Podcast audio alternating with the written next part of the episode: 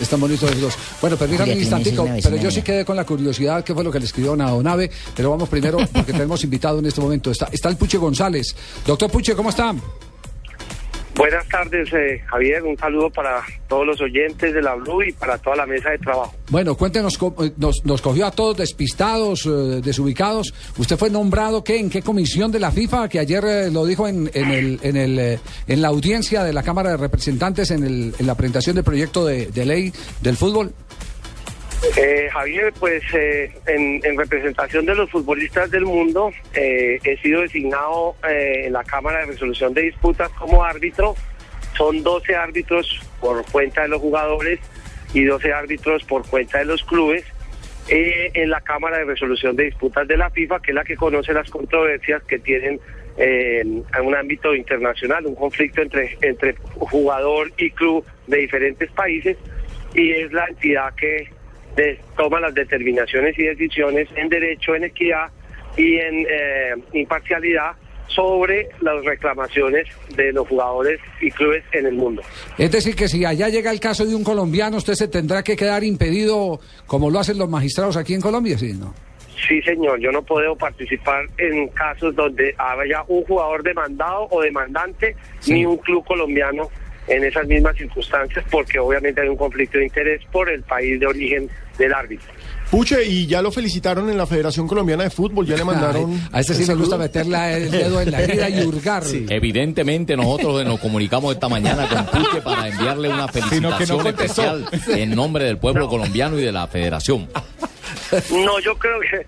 Eh, no, mire, justamente acabamos de salir de una reunión, almuerzo eh, a la que convocó el Ministerio del Trabajo, los ponentes, estuvo el presidente de la federación, que no había estado ayer, eh, y los representantes de, los ponentes y la Asociación de Futbolistas discutiendo el proyecto de ley.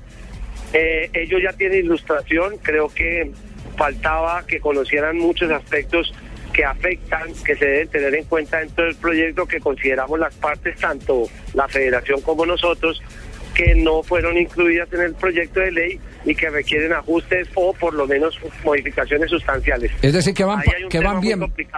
¿Van bien o, quedaron distantes?